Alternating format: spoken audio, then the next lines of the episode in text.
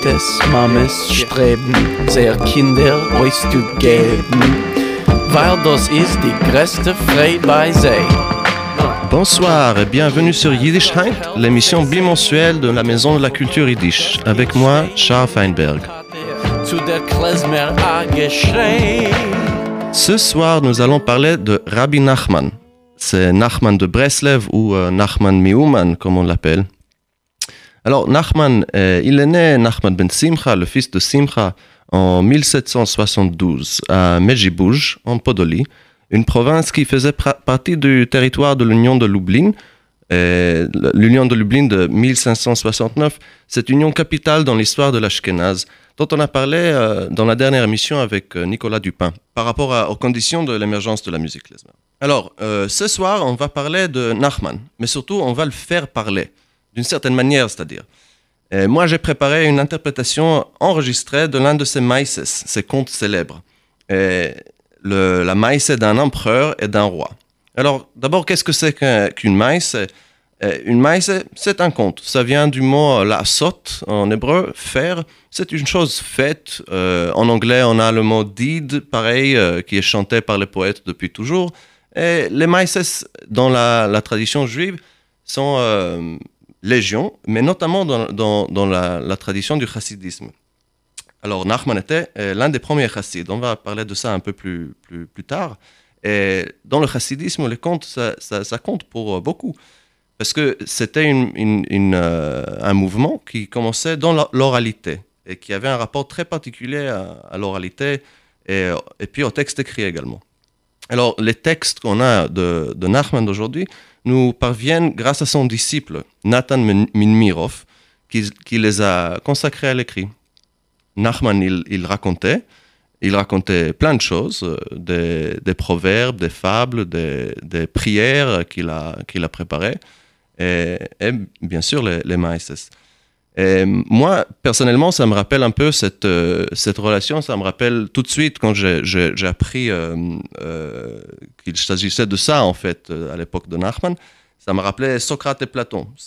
Pour moi, c'est très frappant. On a Socrate qui ne consacre rien à l'écrit de son vivant, et Platon, son disciple par excellence, qui est formé en tant que poète dramaturge, mais qui brûle ses, ses- ses tragédies euh, après avoir rencontré Socrate pour euh, justement se, consacrer, se dédier à, l'enregistrement euh, par l'écriture de, la parole de Socrate. Donc un travail en duo qui, euh, est représenté, qui, est- très présent dans les, dans les textes eux-mêmes nous sont, qui nous sont parvenus. Alors, eh, on va peut-être parler des Grecs un peu plus tard, mais d'abord, donc, euh, commençons par écouter le, premier volet de, ce maïs, de cette maïs que j'ai enregistré, et euh, on va, on va la commenter tout à l'heure. Maïsé de l'empereur qui n'avait pas de fils. Un roi aussi n'avait pas de fils. Et l'empereur voyageait sur la terre, errait pour chercher s'il trouverait conseil ou remède pour enfanter des fils. Le roi aussi voyageait lui aussi, et les deux se retrouvèrent dans une auberge, et ils se ne connaissaient pas ni l'un ni l'autre. Et l'empereur reconnut dans le roi qu'il avait de la politesse de royauté, et lui posa la question, et l'autre avoua qu'il était roi. Aussi le roi reconnut dans l'empereur la même chose, et l'autre l'avoua lui aussi. Et ils s'informèrent l'un l'autre qu'ils voyageaient pour des fils. Et ils se décidèrent que s'ils rentrent chez eux et leurs femmes enfantent mâles et femelles, de sorte qu'ils puissent se marier, alors ils les marieront. Et l'empereur entra chez lui et enfanta une fille. Et le roi rentra chez lui et enfanta un fils. Et la dite décision fut oubliée. Et l'empereur envoya sa fille étudier. Le roi aussi envoya son fils étudier. Et les deux, c'est-à-dire la fille de l'empereur et le fils du roi, se retrouvèrent chez le même enseignant. Et ils s'aimaient l'un l'autre beaucoup, et ils se décidèrent d'épouser l'un l'autre. Et le fils du roi prit une bague et lui la mit sur la main, et ils se marièrent. Ensuite, l'empereur envoya chercher sa fille et la ramena à la maison. Le roi aussi envoya auprès de son fils et le ramena à la maison. Et on parlait d'entremise pour la fille de l'empereur, et elle ne voulait aucune entremise du fait de la dite décision. Et le fils du roi languit beaucoup après elle. Aussi, la fille de l'empereur était toujours triste, et l'empereur la menait dans ses cours et ses palais et la montrait dans sa grandeur, et elle était triste. Et le fils du roi languit beaucoup après elle jusqu'à ce qu'il tombe malade. Et tellement on lui demandait À cause de quoi es-tu malade? Et il ne voulait pas dire. On dit à son chambellan Peut-être que toi tu peux enquêter auprès de lui. Et il leur dit qu'il savait, qu'il était là où le fils du roi faisait ses études. Et il leur dit la chose. Et puis le roi se souvint qu'il se lia avec l'empereur auparavant, et il alla et écrira à l'empereur qu'il se prépare pour le mariage, car ils se lièrent auparavant, etc. Et l'empereur n'en voulut pas, mais il ne pouvait ni oser refuser. Et il répondit que le roi lui envoya son fils et il verrait. S'il sait diriger l'État, alors il le mariera à sa fille. Et il envoya son fils, c'est-à-dire que le roi envoya son fils à l'empereur, comme l'ordonna l'empereur plus haut. Et l'empereur le fit asseoir dans une pièce et lui donna les papiers des affaires de l'État, pour voir s'il savait diriger l'État. Et le fils du roi languit beaucoup après elle, et voulut la voir, et il lui fut impossible de la voir. Une fois, il alla près du mur d'une galerie, et il la vit, et il fit un malaise. Et elle vint vers lui et le secoua, et lui raconta qu'elle ne voulait aucune entremise parce qu'elle y est avec lui. Et il lui dit, que ferons-nous? Et ton père n'en veut pas. Et elle dit, Tout de même. Ensuite ils se délibèrent et décidèrent qu'ils iraient prendre le large. Et louèrent un navire et prirent le large. Et ensuite ils voulurent se rapprocher des côtes, et ils allèrent aux côtes. Et il y avait une forêt, et ils y allèrent. Et la fille de l'empereur prit la bague et lui la donna. Et elle s'y allongea. Ensuite le fils du roi vit qu'elle se tenait debout près de lui, et il mit la bague auprès d'elle. Ensuite ils se mirent debout et allèrent au navire. Ce faisant, elle se souvint qu'ils oublièrent la bague là-bas, et l'envoya après la bague. Et il y alla, et ne pouvait trouver l'endroit. Et elle alla dans un autre endroit, et ne pouvait trouver la bague. Et il ira en cherchant d'un endroit à l'autre, jusqu'à ce qu'il se perdit et ne pouvait pas rentrer. Et elle alla le chercher, et se perdit elle aussi. Et il allait et errait, allait et errait. Ensuite il vit une route, et il alla dans un village. Il n'avait rien à y faire, et il devint servant. Elle aussi allait et errait, et elle se décida qu'elle attendrait près de la mer, et alla au bord de la mer. Et il y avait des arbres fruitiers, et elle s'y assit. Et le jour, elle alla à la mer, peut-être trouverait-elle des passants, et elle se soutenait des fruits. Et la nuit, elle montait sur l'arbre pour se garder des bêtes. Alors, euh, quelques précisions par rapport à cette interprétation. D'abord, c'est ma traduction. Et c'est ma traduction euh, de l'hébreu. Pour moi, c'était très important de traduire ce conte de manière très littérale, presque mot à mot. Et, surtout de ne pas respecter euh, cette consigne de la traduction en français de l'élégance ou de la, disons, de, de, l'évitement de, de, la reprise et de la tautologie. Parce que en hébreu, comme en yiddish, ce sont des langues qui se répètent beaucoup. Ça donne un rythme très particulier au texte, et notamment à ces textes euh, à la base orale. En préparant pour cette émission, je lisais chez Hillel Zeitlin, qui est euh, l'un des grands chercheurs qui s'est occupé pour la première fois de manière sérieuse du chassidisme euh, au début du XXe siècle. Et il écrit une biographie de, Nachman qui est basée sur les écrits notamment de, Nathan, son disciple. Et chez, chez euh, il, cite Nachman qui dit Das ist der von Avodas Hashem. Ständig sein. Ce qui veut dire euh, en yiddish, c'est ça la base des Rieker, c'est ça la base du, travail de Dieu. On doit toujours, toujours rester un débutant. Et en plus, chez Zeitlin, quand il écrit cette phrase, il écrit euh, Fun Avodas Hashem. Et, mais euh, au lieu d'écrire fun, il écrit un. Donc il y a même une faute de frappe dans l'édition, même où Zeitlin décrit euh, ce, ce, dicton euh, de Nachman.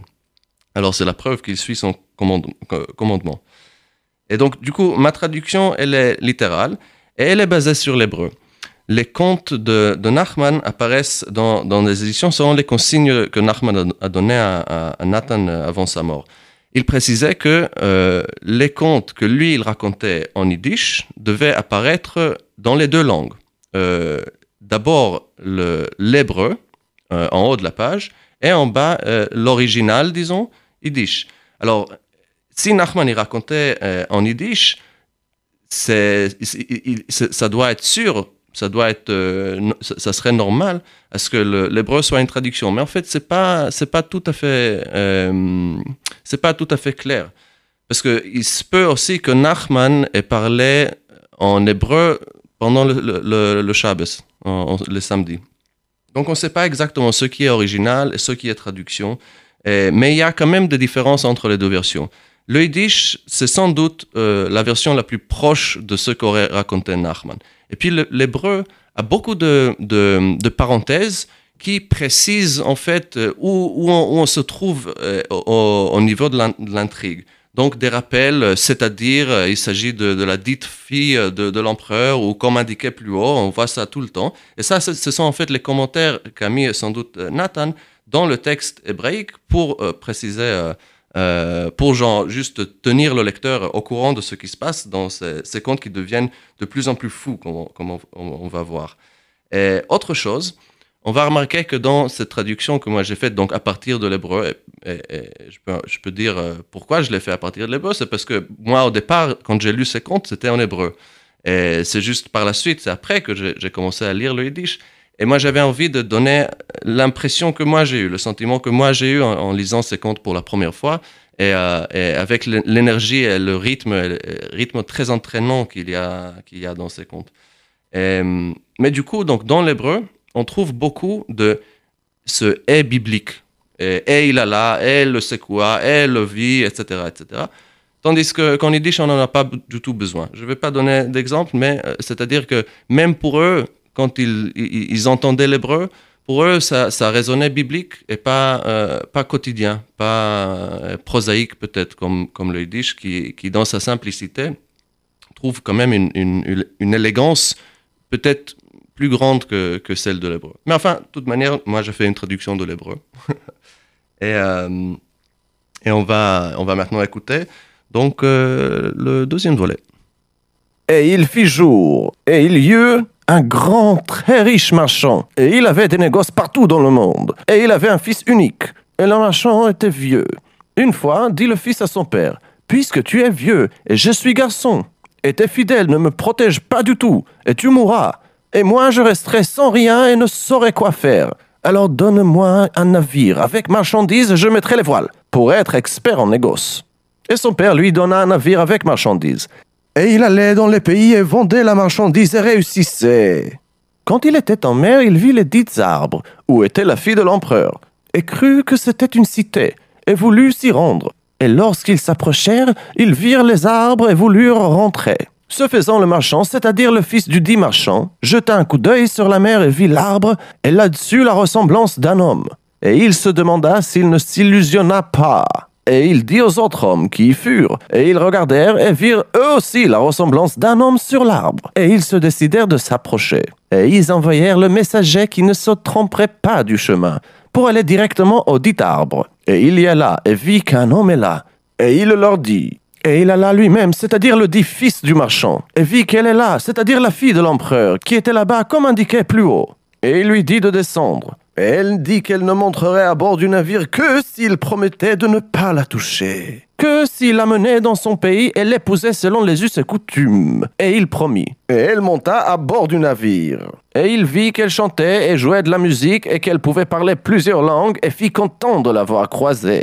Ensuite, lorsqu'ils s'approchèrent de chez lui, elle lui dit qu'il aille directement chez lui et ordonne à son père et à ses proches et à tous ses connaissances qu'ils sortent tous à sa venue, puisqu'il ramène une femme si importante. Et ensuite, il saurait qui est elle. Car auparavant, elle posa aussi comme condition qu'il ne demandât son identité qu'après le mariage. Et alors il saurait qui elle était.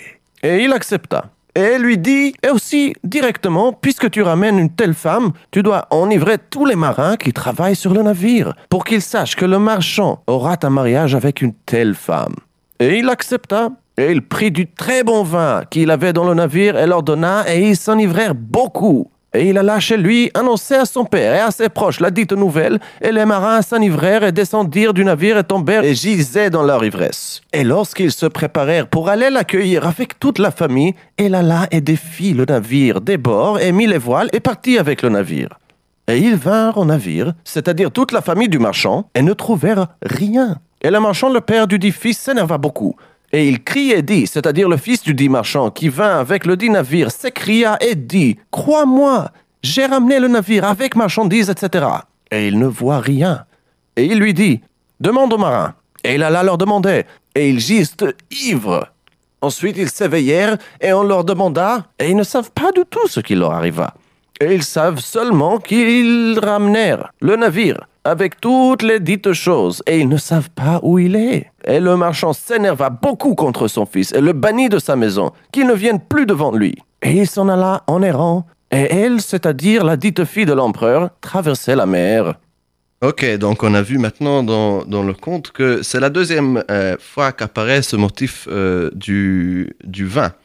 Et moi, je ne vais pas me lancer trop dans l'interprétation euh, de, ce conte parce que je pense que c'est, à chacun de, voir comme, il, euh, peut et comme il veut. Et, euh, comme l'a dit Nachman par rapport à cette question de, de, la parchanout, de, l'interprétation, Mashiach ve'amar alehem perush, c'est-à-dire quand le Messie viendra, c'est lui qui donnera les, les, perushim. Mais, alors, ce, ce, cette histoire de vin, va et revient et revient tout le temps et à chaque fois il, arrive quelque chose d'autant plus cat catastrophique qu'on que, qu ne puisse même pas l'accepter de temps en temps. Cet enivrement, cet euh, enthousiasme qui s'empare du chassidisme fait, partie en fait des idées de base de ce mouvement ce mouvement commence euh, au, au, XVIIIe siècle, au début du XVIIIe siècle, avec euh, Israël Ben Eliezer, qui s'appelle, euh, qu'on appelle souvent le, le Baal Shem Tov, le détenteur du bon nom, donc qui vivait au début du, du, XVIIIe siècle, et qui est considéré comme le fondateur du mouvement chassidique moderne. Alors, qu'est-ce que c'est que le chassidisme? C'est un peu difficile à, y répondre. On parle parfois de mouvement de renouveau spirituel. C'est tout à fait le cas de le dire ici, même si c'est un, une trope générale comme ça qui, recouvre euh, beaucoup de mouvements religieux. Il y a des bases kabbalistiques au chassidisme, c'est sûr, mais c'est surtout l'émergence d'un mouvement populaire au sein du monde juif qui déjoue l'autorité euh, rabbinique, donc c'est-à-dire le rabbinat orthodoxe. Euh, c'est un mouvement populaire qui prime l'accès immédiat euh, au créateur et aussi à la nature. Et, par là développe pas mal de, principes qui sont liés avec l'exercice le, physique et le ressenti du corps, en fait, dans, dans l'adoration la, de Dieu et, donc aussi de la nature. C'est Nachman surtout qui insiste sur euh, cette histoire de, la nature, mais ça existe déjà chez le Baal Shem Tov. C'est une, euh, une longue et passionnante histoire mais on ne va pas trop rentrer dans les détails aujourd'hui.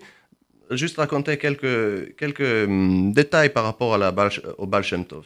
Alors, on n'en sait pas grand-chose, parce que lui aussi, il n'écrivait pas beaucoup. Euh, c'est l'un des caractéristiques marquantes, en fait, du chassidisme, c'est cette oralité. Euh, il parlait beaucoup, il écrivait peu, et quelques-uns de ses dires ont été euh, écrits, euh, mais ceci ne témoigne en rien de, son influence. C'est un mouvement qui prend une ampleur euh, considérable au, XVIIe siècle et, au-delà.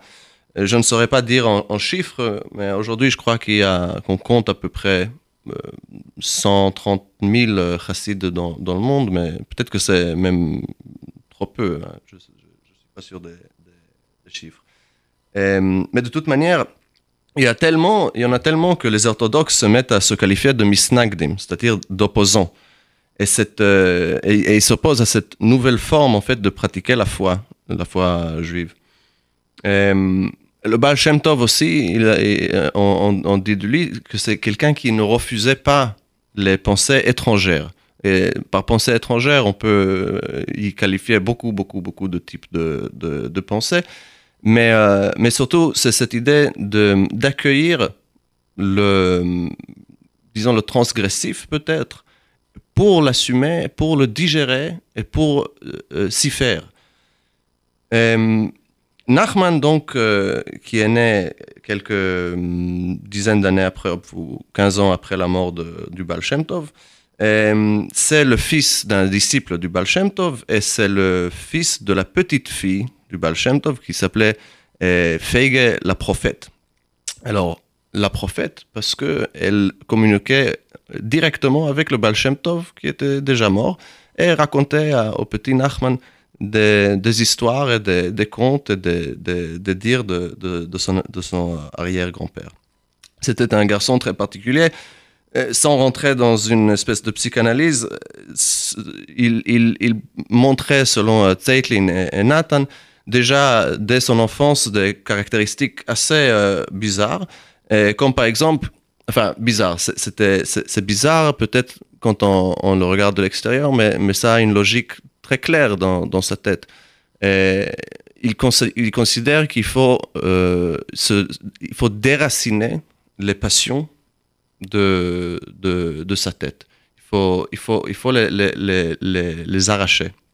Euh, donc, par exemple, il, il, il dit que l'une des passions, c'est l'amour la, de, de, Enfin, le, le, plaisir en tant que tel c'est devient pro problématique pour lui si c'est juste euh, pour avoir une, euh, une sensation agréable. Donc, il se met à bouffer, par exemple, son machet. Et sinon, il avait aussi des problèmes euh, de concentration à l'école. Dans le Heider, on dit qu'il n'arrivait pas bien à suivre les maîtres de ce qui se disait.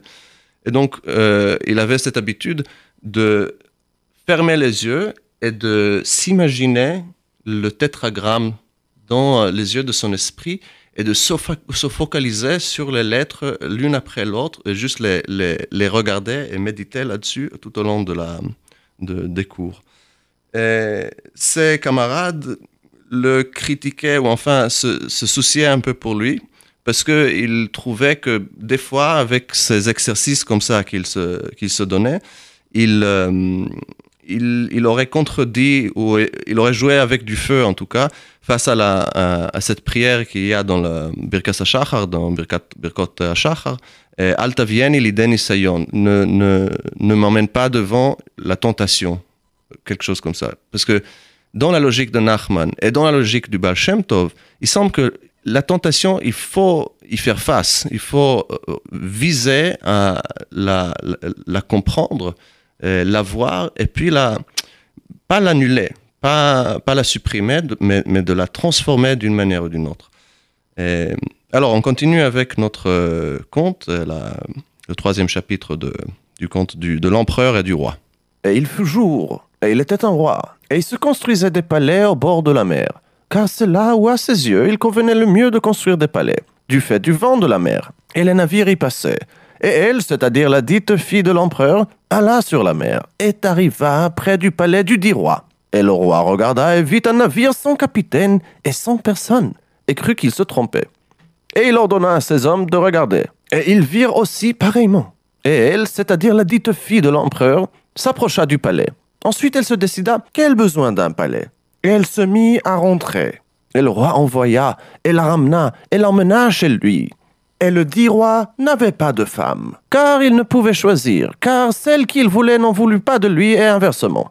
Et lorsque la dite fille de l'empereur y arriva, elle lui demanda qu'il jure de ne pas la toucher avant qu'il ne l'épouse, selon les us et coutumes. Et il le jura. Et lui dit qu'il valait mieux ne pas ouvrir son navire et ne pas y toucher, seulement le laisser ainsi jusqu'au mariage, et puis tous verront la multitude de marchandises qu'elle apporta, et qu'ils ne disent pas qu'il prit une femme du marché. Et il lui promit ainsi. Et le roi écrit à tous les pays qu'ils se rassemblassent et vinssent à son mariage. Et il construisit un palais pour elle, et elle ordonna à ce qu'on lui emmena onze filles de ministres qu'elles soient avec elle. Et le roi ordonna, et on lui envoya onze filles de très grands ministres, et on construisit pour chacune un palais spécial. Et elle aussi avait un palais spécial. Et elle s'y rassemblait et chantait, et jouait de la musique, et s'amusait avec elle. Une fois, elle leur dit qu'elle irait avec elle sur la mer. Et elles allèrent avec elle. Et elle s'y amusait. Et elle leur dit qu'elle les honorerait du bon vin qu'elle en avait. Et elle leur donna du vin qu'il y avait dans le navire, et elles s'enivrèrent et tombèrent et s'allongèrent par terre. Et elle alla et défit le navire et mit les voiles et s'évada avec le navire. Et ils, c'est-à-dire le roi et ses hommes, regardèrent et virent que le navire disparut et ils s'inquiétèrent beaucoup. Et le roi dit, prenez garde de ne pas le lui dire, car sa tristesse sera grande pour un tel navire. Car le roi ne savait pas qu'elle-même s'évada avec le navire et crut qu'elle était encore dans sa chambre. Et peut-être aussi qu'elle penserait que le roi donna le navire au sien.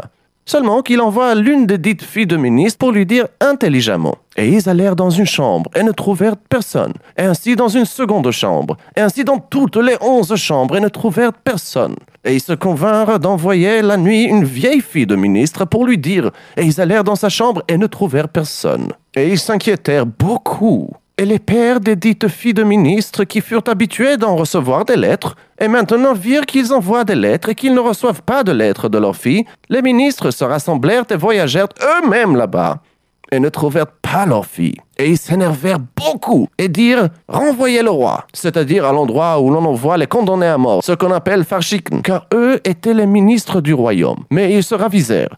Qu'a-t-il fait le roi qu'il mérite le renvoi? Car il fut contraint et ils se mirent d'accord de le déposer de son royaume et de le bannir. Et ils le déposèrent et le bannirent, et il s'en alla. Ensuite, les ministres, c'est-à-dire les dix onze filles de ministres, se réveillèrent et commencèrent à jouer à nouveau, comme auparavant, car elles ne savaient pas que le navire quitta les côtes. Et elles lui dirent Rentrons. Et elle répondit Restons encore ici un peu. Ensuite surgit un vent d'orage, et elles dirent Rentrons chez nous. Et leur annonça que le navire quitta déjà les côtes. Et lui demandèrent pourquoi est-ce que c'est arrivé Et elle dit qu'elle craignait que le navire se brisât sous le vent de l'orage, et donc elle fut contrainte de le défaire et de mettre les voiles. Et elles allèrent en mer. La fille de l'empereur et les dites filles de ministre. Et elles chantèrent et jouèrent de la musique. Et elles arrivèrent à un palais. Et les ministres lui dirent Rapprochons-nous-en. Et elle ne voulut pas et elle dit qu'elle regretta d'être rapprochée du dit palais, c'est-à-dire qu'elle se rapprocha du palais du dit roi qui voulait l'épouser comme indiqué plus haut. Ensuite, elles virent une sorte d'île, et elles s'en approchèrent. Et il y avait douze maraudeurs, et ils voulaient les tuer. Et elle demanda Qui est le plus grand parmi vous? Et ils l'indiquèrent. Elle lui dit Que faites-vous? Il lui dit qu'ils étaient maraudeurs. Elle lui dit nous aussi, nous sommes maraudeurs. Sauf que vous, vous êtes maraudeurs du fait de votre force virile, et nous, nous sommes maraudeurs du fait de notre intelligence. Car nous sommes savantes en langue et en instrument de musique. Donc quel intérêt de nous tuer? Mieux vaut que vous nous épousiez, et vous en aurez nos richesses aussi. Et leur montra ce qu'il y avait dans le navire, et ils acquiescèrent à se dire. Et les maraudeurs leur montrèrent eux aussi les richesses qu'ils avaient, et les emmenèrent dans tous leurs endroits. Et ils acquiescèrent de ne pas les épouser tout à la fois, mais une par une, c'est-à-dire que tous les dix maraudeurs ne prendraient pas les dix ministres à la fois, seulement que leur mariage se succède l'un après l'autre, et aussi qu'ils choisissent chacun la ministre qu'il mérite. Le plus grand, selon sa grandeur, ensuite elle leur dit qu'elle les honora du bon très fantastique vin qu'elle avait sur le navire, dont elle ne se servait pas, seulement elle le garde pour le jour que Dieu accorda à son accouplement, et elle donna du vin en douze gobelets et dit que chacun but pour chacun des douze. Et ils burent et s'enivrèrent et tombèrent. Et elle dit à ses camarades, allez et égorgez chacune son mari. Et elles allèrent et les égorgèrent tous. Et elles y trouvèrent d'énormes richesses comme aucun roi ne posséda. Et elles se mirent d'accord qu'elles ne prendraient pas de bronze ni d'argent, mais seulement l'or et les pierres précieuses. Et elles jetèrent de leurs navires des choses qui ne leur furent pas très importantes, et chargèrent chaque navire de choses précieuses, de l'or et des pierres précieuses qu'elles y trouvèrent. Et elles se mirent d'accord de ne plus aller habillées comme femmes, et se cousirent des vêtements de mâle, des habits d'Ashkenaz, et elles s'en allèrent avec le navire.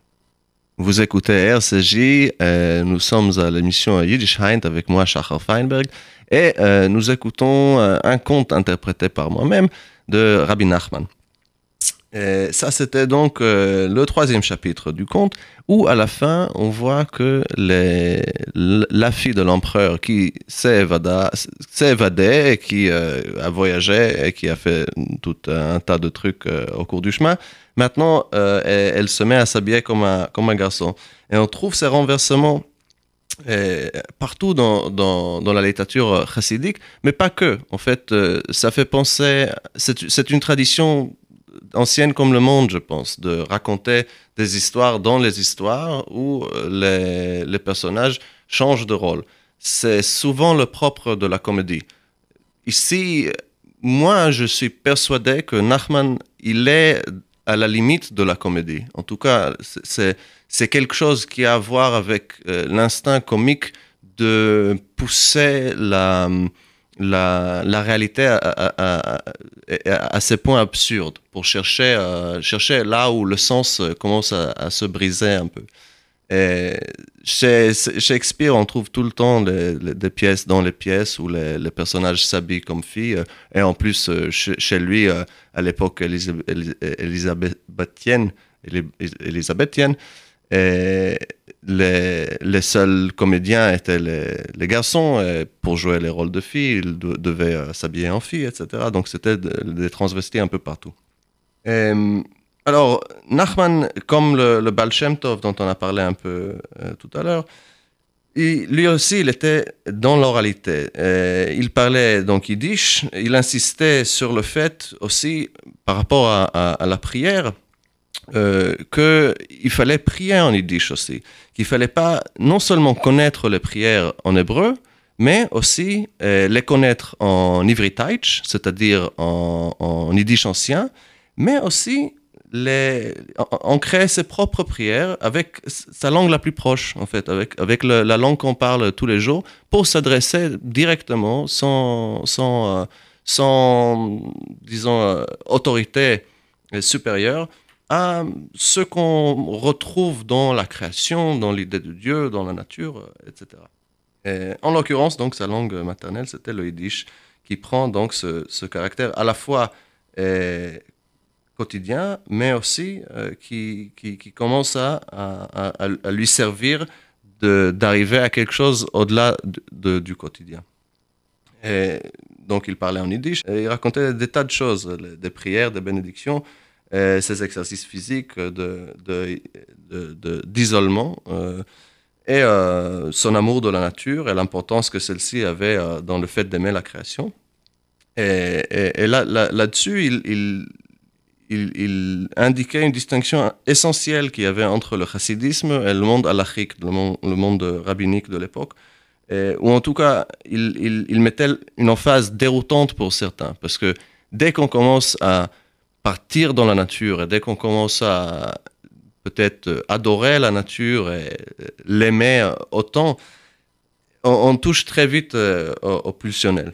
Ceci dit, donc, euh, il, y avait, il y avait donc la nature, l'immédiat, l'oralité, mais puis aussi les textes. Il y a quand même les textes de Rabbi Nachman qu'on ne peut pas ignorer. C'est-à-dire les, les, sa, vie orale a été transmise par l'écrit, euh, par son disciple Nathan. Et c'est ça qu'on qu a retenu de, cet homme et de, de, sa, de sa parole.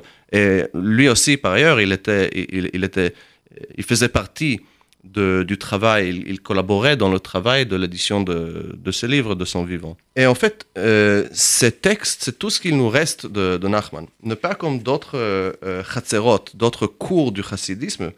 Et Nachman n'a pas désigné de, euh, de leader euh, après lui, de chef de, la cour après lui. Nathan l'aurait pris, mais en fait, ça s'est pas fait. Et euh, la cour donc de Breslev, elle est, basée entièrement sur les textes qu'a laissé, qu'a laissé Nachman.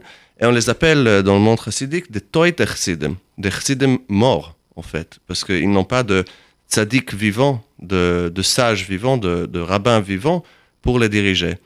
Donc, curieusement, cette, euh, cette tradition, enfin, cette, ce mouvement qui commence dans l'oralité la plus, la plus totale, dans une, espèce de, d'enthousiasme euh, remarquable pour la parole et pour l'excitation par, la parole, comme on, l'entend dans cette maïs, finalement, elle tombe dans un, une tradition totalement écrite mais donc, il faut se demander, à mon avis, comment interpréter ces textes écrits? Et on a eu la grande, grande, grande chance historique, à mon avis, que, que Nathan a transcrit donc les, les dires de, de Nachman de, de, la manière dont il l'a fait, en fait. Et écoutons donc euh, le prochain chapitre de, de, de la Maïsa, on va en parler un peu après. Et il fut jour, et il était un vieux roi, et il avait un fils, et il le maria, et donna son royaume à son fils. Le fils du roi dit qu'il irait se promener avec sa femme en mer, pour qu'elle s'habitue au vent de la mer, au cas où Dieu nous en garde, il soit obligé de fuir un jour en mer. Et il alla avec sa femme et avec les ministres du royaume, et ils mirent les voiles. Et ils furent gais et s'amusèrent beaucoup. Ensuite, ils dirent qu'ils enlèveront tous leurs habits, c'est-à-dire le roi avec les ministres du royaume qui étaient dans le navire, se décidèrent du fait de leur joie qu'ils se déshabilleraient tous, et ils firent ainsi. Et ils ne gardaient que leur dessous. Et ils se défièrent de monter sur le mât. Et le dit fils du roi prit courage et y monta. Et elle, c'est-à-dire la dite fille de l'empereur, elle le vit sur le dit navire, c'est-à-dire le navire du fils du roi avec les dix ministres du royaume. Et au départ, elle craignit de s'y approcher. Ensuite, elle s'assura, en voyant qu'ils s'amusèrent beaucoup, et elle comprit qu'ils n'étaient pas maraudeurs, et ils commencèrent à s'approcher. La fille de l'empereur dit à ses camarades, je peux le faire descendre le chauve dans la mer, c'est-à-dire le dit fils du roi qui monta sur le dit mât, car le dit fils du roi était chauve, c'est-à-dire que sa tête était chauve de cheveux. Et elles lui dirent, mais comment? Nous en sommes très loin. Et elle leur dit qu'il y avait un verre qui brûle, et que c'est avec ça qu'elle le ferait descendre. Et elle dit qu'elle ne le ferait pas descendre avant qu'il n'arrive jusqu'au bout même du mât, car avant, il tomberait sur le navire. Mais lorsqu'il serait au bout du mât, alors il tomberait dans la mer. Elle attendit à ce qu'il n'arrive au bout même du mât, et prit le verre qui brûle contre le soleil, ce qu'on appelle le brennbrill, et le dirigea contre le cerveau du dit fils du roi, jusqu'à ce que son cerveau soit cramé et il tombe dans la mer. Et puisqu'ils virent, c'est-à-dire les hommes du navire du dit roi, qu'il tomba, il y eut un grand tumulte. Car comment rentrer chez eux? Car le roi mourait de chagrin. Et ils se dirent de s'approcher du navire qu'ils voyaient, c'est-à-dire du dit navire de la fille de l'empereur. Peut-être y aurait-il quelques docteurs qui pourraient leur donner conseil. Et ils s'approchèrent du dit navire, c'est-à-dire du navire de la fille de l'empereur avec les dites ministres. Et leur dirent, c'est-à-dire les hommes du navire du roi aux ministres qui étaient avec la dite fille de l'empereur, de ne pas craindre du tout qu'il ne leur ferait rien du tout. Ils demandèrent, y a-t-il peut-être un docteur parmi vous qui donnerait conseil? Et ils leur racontèrent toute l'affaire, et que le fils du roi tomba dans la mer. Et la fille de l'empereur leur dit de le sortir de la mer. Et ils allèrent et le trouvèrent et le sortirent. Et elle prit son pouls dans sa main et dit que son cerveau fut cramé. Et ils arrachèrent le cerveau et virent qu'ainsi était-il. Et ils s'effrayèrent beaucoup. Et ils lui demandèrent de les accompagner chez eux et d'être le docteur du roi, qu'elle serait importante et très grande. Et elle n'en voulut pas, et dit qu'elle n'était pas docteur, seulement qu'elle savait simplement ces choses-là. Et ils, c'est-à-dire les hommes du roi, ne voulurent pas rentrer chez eux, et les deux navires allaient ensemble. Et il plut beaucoup aux yeux des ministres du royaume que leur reine prisse le docteur en mariage, du fait de la grande sagesse qu'ils voyaient en lui. Car les ministres du dit roi, qui tomba et mourut, crurent que la fille de l'empereur avec ses ministres étaient des mâles, car elle portait des vêtements de mâles, comme indiqué plus haut. Et donc ils voulurent que leur reine, qui était la femme du fils du roi qui mourut, épousa le docteur, qui était en réalité la fille de l'empereur, que eux crurent être le docteur du fait qu'elle savait, grâce à sa sagesse, que le cerveau du dit fils du roi qui tomba fut cramé, et que leur roi, c'est-à-dire le dit vieux roi, il le tuerait.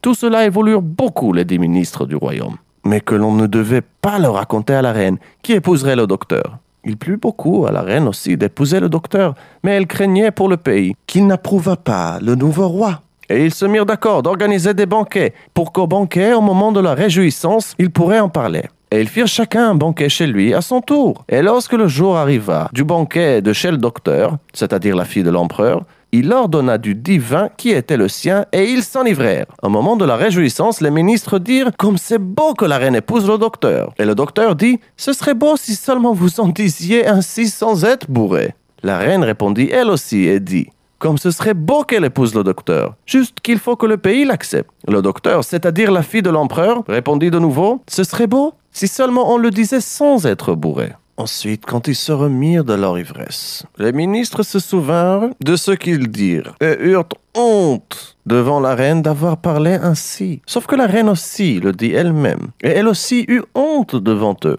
Mais simplement, eux l'avaient dit aussi. Et ils se mirent à en parler et se mirent d'accord entre eux. Et elle épousa la docteur, c'est-à-dire la fille de l'empereur, qu'ils pensaient être docteur comme indiqué plus haut. Et ils rentrèrent dans leur pays. Et quand le peuple du pays les vit rentrer, il se réjouit beaucoup, car ce faisait longtemps depuis que le fils du roi s'en alla, et il ne savait pas où il se trouvait. Et le vieux roi mourut déjà avant leur arrivée. Ensuite ils virent, c'est-à-dire le peuple du pays, que le fils du roi qui était leur roi n'y était pas. Et ils demandèrent, Où est notre roi? Et on leur raconta toute l'affaire, comment il mourut déjà, et que déjà il y eut un nouveau roi, celui qui vint avec eux. Et ils se réjouirent beaucoup qu'ils avaient un nouveau roi. Alors, donc, euh, le nouveau roi, qui est la fille de l'empereur, euh, le nouveau roi de- d'encore un autre royaume, et euh, on se demande où va cette, où va cette histoire. On va, on va toucher à, la fin de cette histoire tout à l'heure, mais d'abord, on peut bien sûr remarquer que, en fait, ce qui se passe, à à mon avis en tout cas, c'est que on a une augmentation de puissance, en fait. Ça monte en puissance depuis le début. C'est, on est ici face à un, récit qui est structuré autrement que les récits aristotéliens, c'est-à-dire les récits qu'on connaît depuis, euh, depuis, depuis.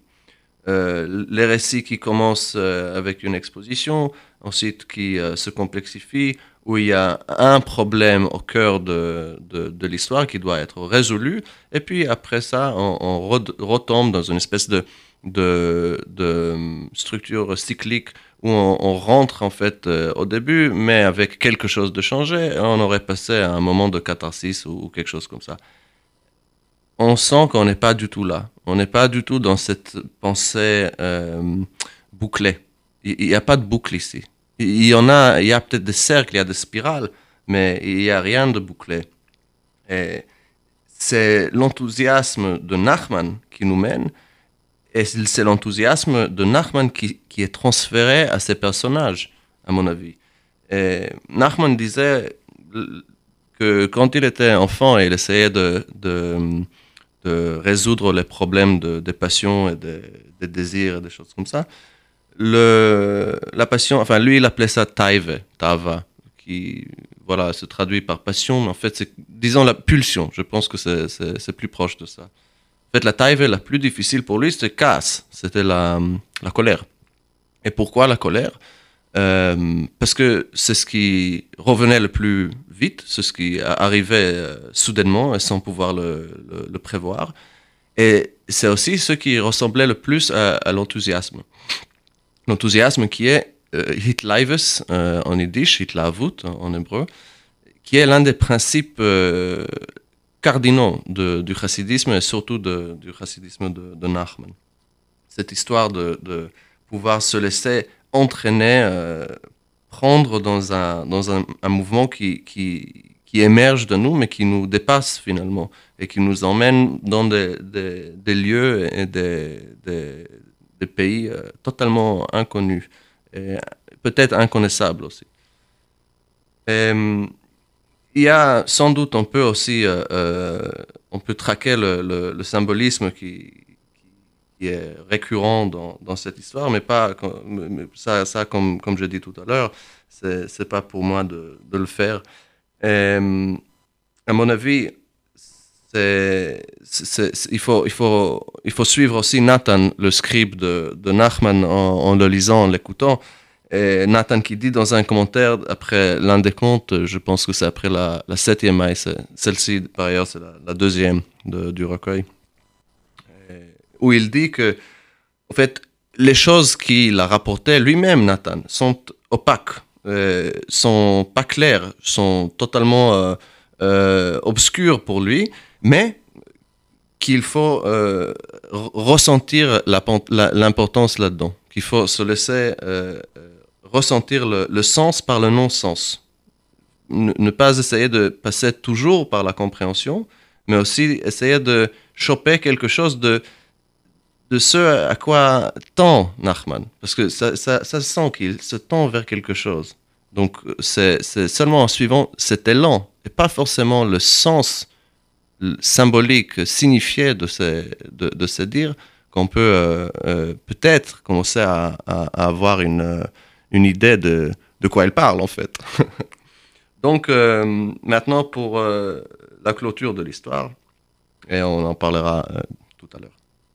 Et le roi, c'est-à-dire la dite fille de l'empereur, qui devint maintenant roi, comme indiqué plus haut, ordonna de déclarer dans chaque pays que tous ceux qui s'y trouvent n'importe où, étrangers ou visiteurs ou rescapés ou exilés, que tout le monde vienne à son mariage, que personne n'y manque, et qu'ils auraient de grands cadeaux. Et il ordonna, le dit roi, c'est-à-dire la fille de l'empereur, que l'on érigea partout, partout dans toute la ville des fontaines, pour que lorsque quelqu'un a soif, il ne serait pas obligé de marcher pour boire, mais simplement chacun trouvera une fontaine près de chez lui. Et il ordonna le dit roi, c'est-à-dire la fille de l'empereur, de représenter sa ressemblance sur chaque fontaine et fontaine, et que des gardiens y soient, et qu'ils guettent à ce que quelqu'un ne vienne et regarde beaucoup la ressemblance efface un mal de visage, c'est-à-dire que son visage change comme le visage de celui qui observe bien une chose et s'étonne et s'en désole, pour qu'il, c'est-à-dire les dix gardiens, l'arrêtent et le détiennent. Et ainsi firent-ils. Et les trois indiqués plus haut vinrent, c'est-à-dire le premier fils du roi,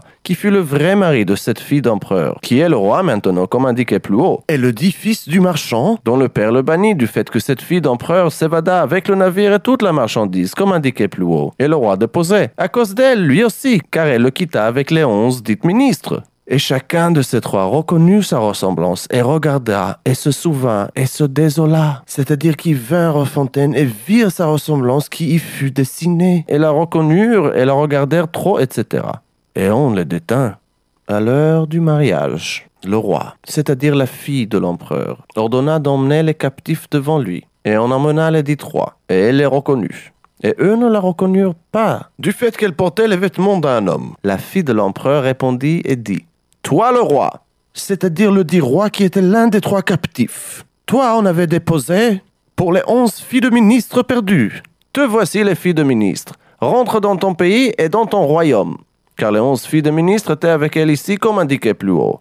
Toi le marchand, c'est-à-dire d'abord elle parla au dit roi déposé, maintenant elle se retourna et parla avec le marchand, c'est-à-dire le fils du dit marchand. Toi ton père t'exila pour le navire avec la marchandise perdue, comme indiqué plus haut. Te voici ton navire avec toute la marchandise. Et puisque l'argent fut si longtemps ailleurs, tu as là, dans le navire, maintenant une richesse maintes fois plus grande qu'avant car le navire lui-même, avec toute la marchandise du fils du marchand, avec lequel elle s'évada, comme indiqué plus haut, était encore chez elle dans son entièreté, comme indiqué plus haut. Et en plus, il y avait dans le navire toute la richesse qu'elle prit aux dix qui était une très énorme richesse, comme indiqué plus haut. Et toi, fils du roi, c'est-à-dire son vrai mari, allons-en et partons. Et ils rentrèrent chez eux. Béni soit Dieu pour toujours. Amen et Amen. Voilà, béni soit Dieu pour toujours. Amen et Amen. Ça, hein, cette formule à la fin ne se trouve que dans la version hébreu. Euh, Baruch Adonai Leolam, Amen ve Amen.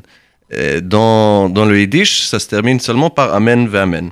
Donc encore une distinction. Alors, à la fin, on a quand même la fille de l'empereur qui euh, convoque les trois euh, garçons euh, dont, elle, s'est abusée tout au long de l'histoire et elle fait une espèce de, réparation par rapport à, eux. Et, finalement, elle retrouve son vrai mari avec qui elle s'est, mariée euh, selon les us et coutumes, en hébreu euh, kadat, selon, date normalement traduit par religion, mais c'est, un terme, euh, c'est un mot qui vient, qui ne regroupe pas tout ce qui est dit dans, dans le mot date, à mon avis. De toute manière, donc, selon les us et coutumes, parce que chez les, chez quand, dès qu'on qu met la bague en fait sur la main de, euh, de la fiancée, on, l'épouse, hein, en disant peut-être euh, peut-être la formule de, euh, de date Moshe. Mais de toute manière, donc, il y a une espèce de fin ici, sauf qu'on comprend pas du tout, à mon avis, pourquoi on a dû traverser tout ce que tout ce qui s'est passé. C'est-à-dire, c'est pas qu'on ne comprend pas, mais la fin ne résout absolument rien de ce qui s'est passé dans l'histoire. C'est, même, même si on a une semblance de retour euh, vers la, paix et vers un, monde euh, qui, qui, se déroule logiquement et traditionnellement, ça nous explique en rien l'aventure euh, qu'a, qu'a traversé la, la fille de l'empereur en tuant, en volant, en égorgeant, en tuant, en, se dissimulant, en montant, en, volant, en tuant, et ainsi, de suite. Donc, euh, je pense que Nachman, c'est évidemment qu'on peut rentrer dans l'interprétation symbolique de tout ça, et je suis sûr qu'il qu y en a qui, qui seraient très euh, capables, intéressants à écouter là-dessus. Et pour moi, Nachman, tel que je l'ai présenté aujourd'hui, c'est une force créative, c'est une force euh, euh, poétique qui trouve dans, les moyens même du langage et du récit de nouvelles façons de faire, des, structures qui sont pas apparentes ailleurs et qui sont tout de même tout à fait, je pense, légitimes pour euh, quand il s'agit de la question de comment raconter une histoire et comment en fait euh, raconter quoi que ce soit. Qu'est-ce que c'est que l'acte d'essayer de, transmettre ce qu'on sait à l'autre par rapport à, à enfin, à l'autre avec les, les, faibles moyens qui sont, qui sont les nôtres? Et donc, euh, je l'avais cité tout à l'heure, mais Nachman disait que euh, l'interprétation viendra seulement avec euh, le Mashiach, avec euh, le Messie. Euh, peut-être donc, euh, je ne sais pas, ça, ça dépend de chacun et ses croyances. Peut-être qu'on n'aura jamais donc d'interprétation de, ces contes, mais ça nous permet de, les, revivre, de les, relire et de, s'y plonger autant que nous voudrions euh, aujourd'hui, demain et pour euh, le reste de l'histoire. Donc, euh, merci beaucoup d'avoir été avec nous ce soir sur RCJ. J'étais Shachar Feinberg, Shachar Feinberg, ici à Yiddishint, l'émission bimensuelle de la Maison de la Culture Yiddish. Et à bientôt dans deux semaines, donc. Au revoir. Tates, Mames streben, sehr Kinder euch zu geben, weil das ist die größte Freude bei sie. Und als Gott helft, sie sehen unter der Gruppe das Kind stehen, geht der Tate zu der Klezmer a geschrei. Nu lo mir alle tanzen, it's der Duet. Kille a Freilach Kille nu Geher hop, hop, hop, hop Das ganze Leben hat der Welt die Bob Kille. Nu lo mir gehen a Tanzel Wie lang es los sich noch. Ai, ai, ai, geht Doch das so geht Lo mir alle tanzen Du in der Rhythm.